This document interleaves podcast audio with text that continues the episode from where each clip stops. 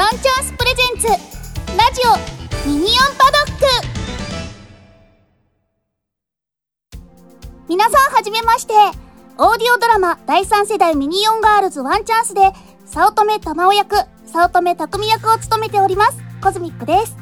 このウェブラジオは今オーディオドラマの新作の制作収録が大変難しくなっている中できることを皆さんにお届けしたいという思いで始めました。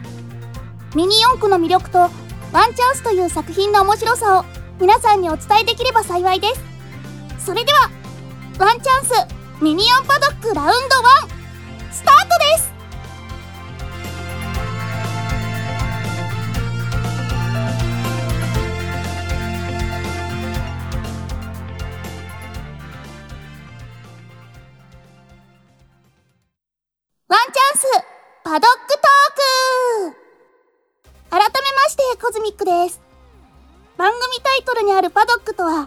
モータースポーツにおけるピット裏のスペースのこと。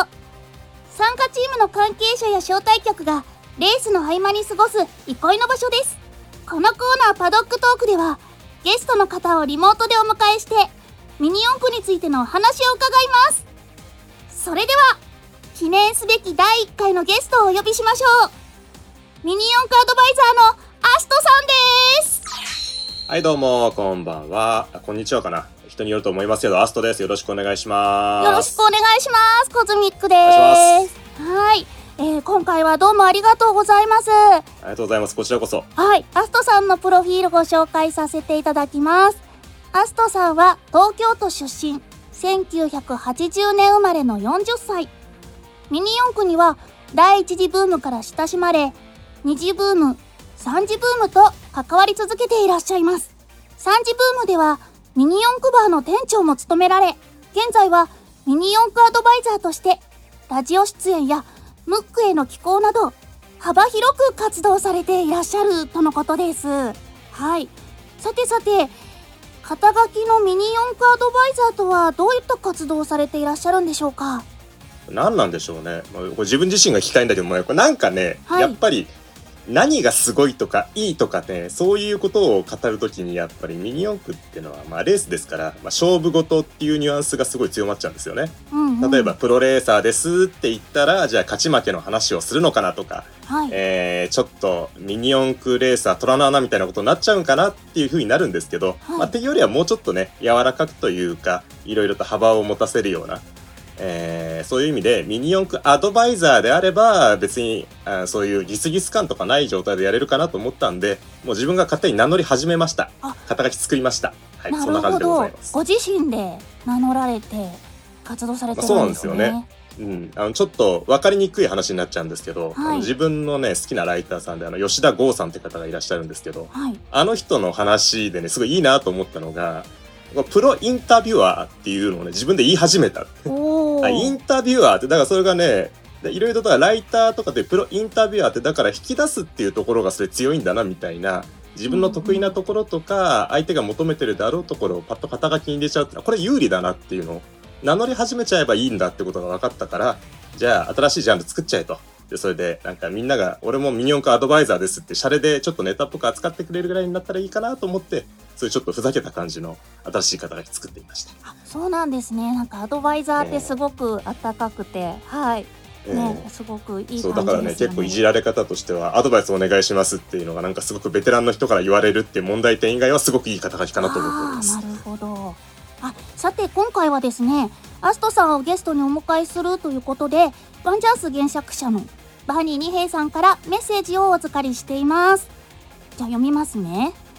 アストさん、おかげさまでワンチャンスはラノベの連載開始から5周年を迎えることができました。そこでお聞きしたいのですが、ここ5年でミニ四駆はどう変わったと思いますか？お聞かせくださいとのことですが、いかがでしょうか？なんかいきなり大きめのアドバイス求められちゃってませんか？これ、うんうん 5年ぐらいで5年ぐらいかそうだな。まあミニ四駆ねここのところ。まあ、皆さんもねなんか例えばワンチャンスきっかけでミニ四駆っていう方もねいらっしゃるかもしれないしそれ以外にもお店になんかそういうところがあるんだってことで行ってミニ四駆って方もいるかもしれない。ゲームのアプリでミニ四駆って方もいるかもしれないしえたまたま大会を見てミニ四駆っていう方もいるかもしれない。っていう風にですね結構なんかミニ四駆って今多チャンネル時代だよなって感じはすごくあるんですよね。でやっぱミニ四駆って IP、えー、なんていうのかな、えーキャラクターのそういったまとまり的なものとしてすごいみんなの心の中に強く残ってるもんだと思っててはい。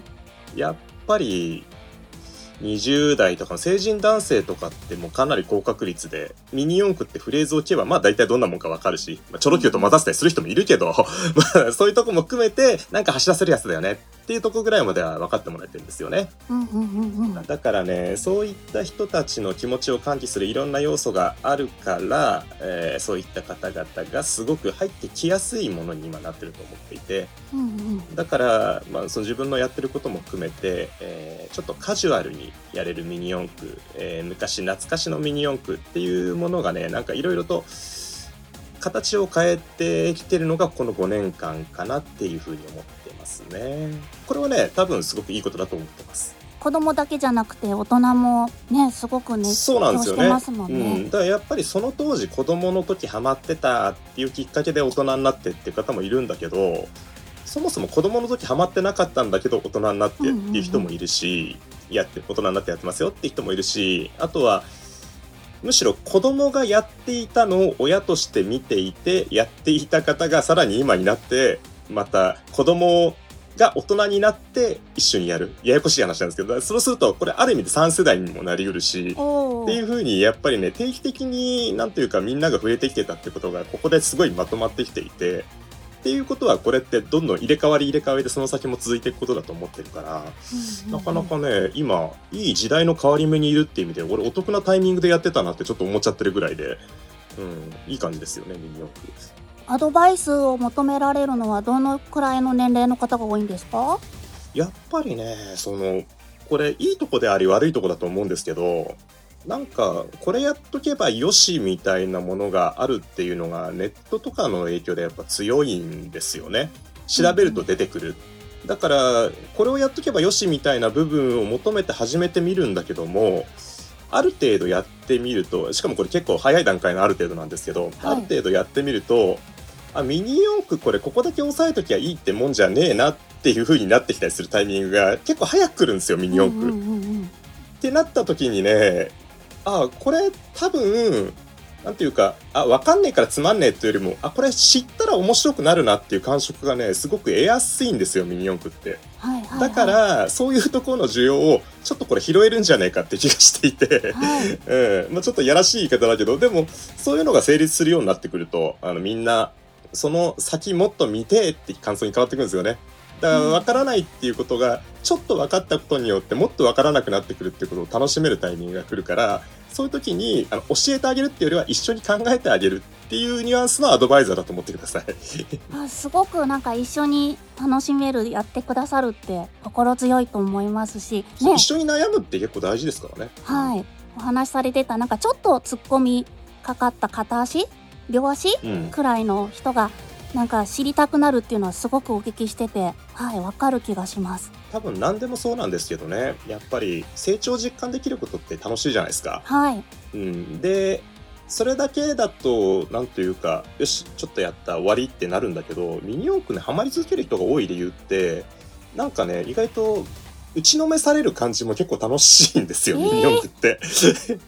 このニュアンスすごいねそのやってない人には伝わりにくいと思うんだけどあいけるようになったなと思ったら全然だったっていうのと、うん、それで打ちのめされたんだけどその先に行けたっていうののねなんかねバランスがすごくいいんですよミニ四駆って。あーなるほどで失敗することがねなんていうか成長につながりやすいのっていうのがね割と自分の中で分かりやすいっていうのかな、うんうんうん、うん、うんそういうところが面白いところだからだからいいんだよ。失敗してもいいんだよってみんな言ってもらいたいわけじゃないですか、はい、うん、そういったところについて、うん、俺も失敗したけど、うん、失敗する方が面白いんだよ。だからどんどん失敗した方が効率がいいんだよってなるとみんなどんどんどんどん失敗できるんですよね。はいはい結構だよくありがちなのが A っていうパーツと B っていうパーツどちらを買うのがよろしいでしょうかっていう時に、はいはい、うんそんな500円のパーツ1000円のパーツ迷うんだったら、うん、それを悩む時間は悩む時間で大切にすべきだけど悩んで悩んで分かんなかったら両方買え。そんなにダメージはない。大人なんだからっていうっていうあの身も蓋もないアドバイスとかをあのよくするとねあの受けがとても良いです。大人なんだからですねわかります、はい。でも、うん、でも悩んでんのも楽しかったりするんでしょうけどね。でもやっぱり組み立ててみてですよね。極端な話ね、まあ、ちょっとお金使っちゃえばすぐ解決なんですよ。すぐ解決なんだけどもどうなんだろうどうなんだろうどうなんだろうって悩んで悩んででお金を一回そこで使ったところでもうお金は解消できてるし それで使ってみたところでうんどっちもクソだったとか、まあ、そういうこともあるわけですよ。なんだけどもその時点でその経験自体がもうねすごくお金の使い方として楽しいんですよミニ四駆って。うーんだからね、そういったことに対して否定してあげないっていうベテランがいるってことこれ重要なのかなっていう自分は思ってます。はいすごくなんか自分も励まされた感じがしますコズミックも始めた当初コースアウトしてなんかしょぼくれましたけどやっぱりアドバイザーの方がいてくださると一緒に楽しめていいなって思いましたはい大事ですね。はい。本当にお話は尽きない中なんですけれども、えっ、と、お時間が来てしまいましたので、またぜひ来週も、はい、ぜひ、ぜひぜひゲストの方よろしくお願いいたします。はい、よろしくお願いします。さんありがとうございました。ありがとうございます。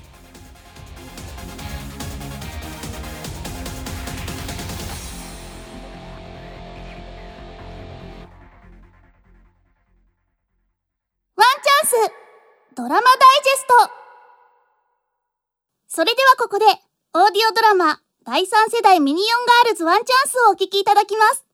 すでにドラマ CD やデータ販売を行っておりますが、ここでは1回5分のダイジェスト版をお送りいたします。今回は、全国版第1話、チャンプに会った日、その1です。ミニ四駆選手権地区大会で優勝を収めた主人公あゆみは、レースエンジニアである父親に呼ばれて東京に向かいます。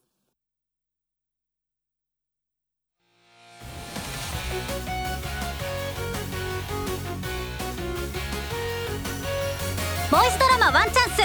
全国版。第1話。チャンプに会った日。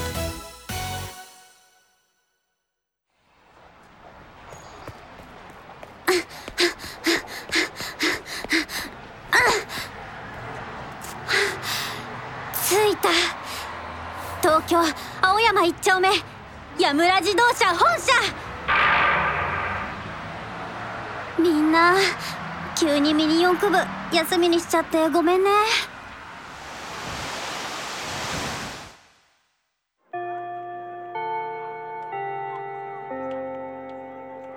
ごめんみんな。今日のミニ四駆部は自主練にさせてくれる？え？どうしたの？突然。体の具合でも悪いの？いや昨日パパからメールが来てさ。お父様から？あの、負けられんやむらグランプリチームのエンジニアのうん。でまあいつもやることが突然なんだけど神奈川地区大会を優勝したってメールしたら3日経って「今日現地を立つ。話は本社で聞く。明日来い!」ってさ。いいかな。今から行ってきて。久しぶりに会うんでしょ？遠慮しないで。お父様と離れてる寂しさわかるわ。あゆみもしか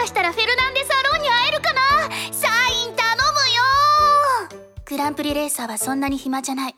あゆみ行ってきな。みんなありがとう。でどこへ行けって書いてあったかっていうとうーん関係者用の入り口か。うんこんな ID カードを娘に渡して大丈夫なのかな。あお嬢さんショールームはこっちじゃないよ。あ父がここに来いと。え何？関係者パス？鈴川あ鈴川さんの。あこいつは大変失礼。いえいえいいのいいの。あ話を聞いてます。どうぞどうぞ。どうも。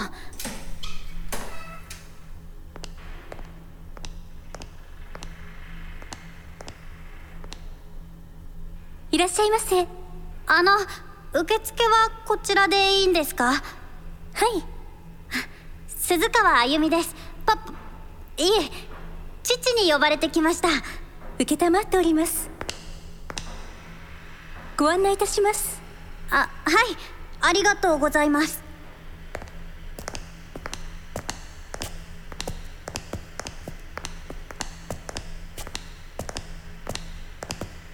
こちらでございますわかりました。でガレージ？レースカー用の？あここですか？ええ。お嬢様がいらしたらここでお待ちいただくようにとのことでしたので。お父様には連絡していますからじきにいらっしゃるかと思いますが。そうですか。ありがとうございます。それでは少々お待ちください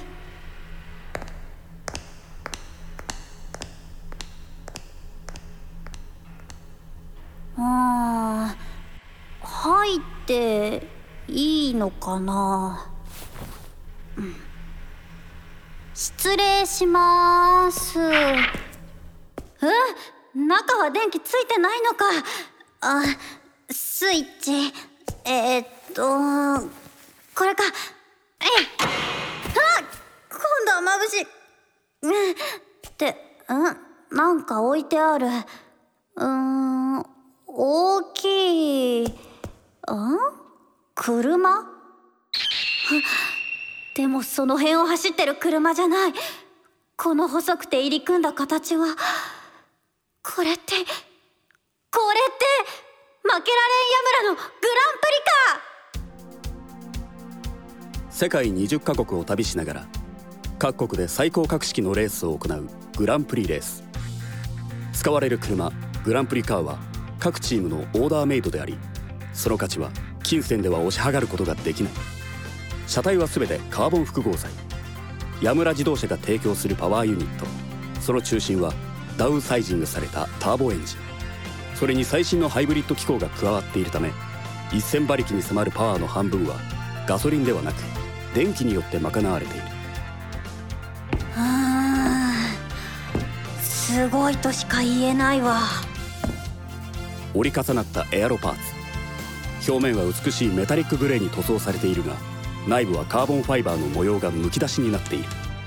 カーボン素材はミニ四駆でも使うがその量使い方のいずれもグランプリカーとは比べようもない。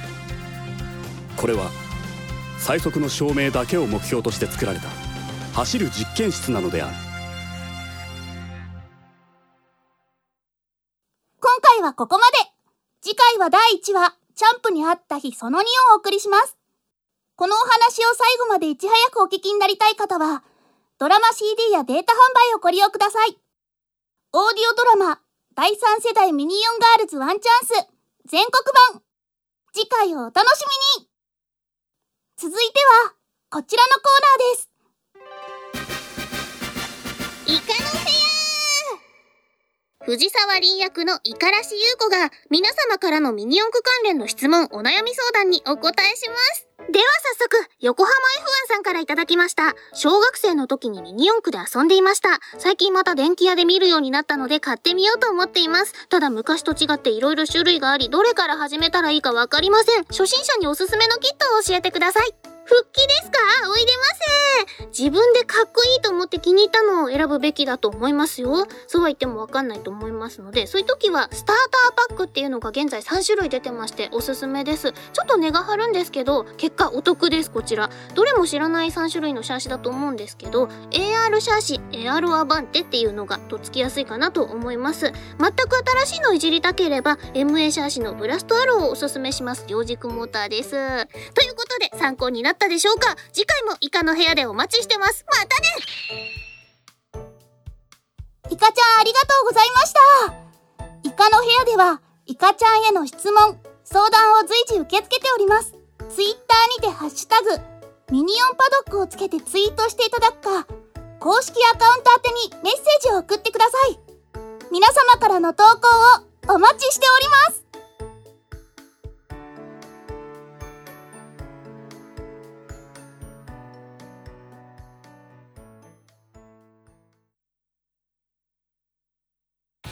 お知らせです。ライトノベル第3世代ミニオンガールズワンチャンスはウェブサイトワンチャンス .jp にて連載中です。オーディオドラマワンチャンスドラマ CD も同サイトにて頒布中。サイト内のプロダクトページからお求めいただけます。また DL サイト .com では各話ごとのデータ販売も行っております。全年齢向けの売り場でワンチャンスを検索してください。最新の情報はアットマークワンチャンアンダーバーミニオン WD をご覧ください。さてそろそろお別れのお時間となってしまいました。アストさん。はーいどうも。ーはい、アストさん今日はありがとうございました。はいありがとうございました。アストさんとはですね、実はワンチャンスの全国版のドラマ第3話にも、はい、店長役でご出演していただいて、はい、お邪魔いたしまして、はいかいろいろとごちゃごちゃと喋らせていただきました。いえいえいえ、あの、本当にコズミック演じる玉尾、早乙女玉緒の良きアドバイスをしてくださり、本当にミニオンアドバイザー、そのままのアストさんがお話に なんかね自分の言葉なのかその台本上の言葉なのかよく分かんなくなっちゃってますけど、ね、はい、なんかいろいろと脳が浸りさせていただきました。ああ、本当に早乙女玉緒です。って答えたのがすごく、はい。緊張してたのを思い出します。またぜひご一緒できる機会があればよろしくお願いします。はいよろしくお願いいたします、はいそれでは次のラウンドでお会いいたしましょう。お相手はワンチャンス早乙女玉緒役、早乙女匠役のコズミックでした。バイバーイ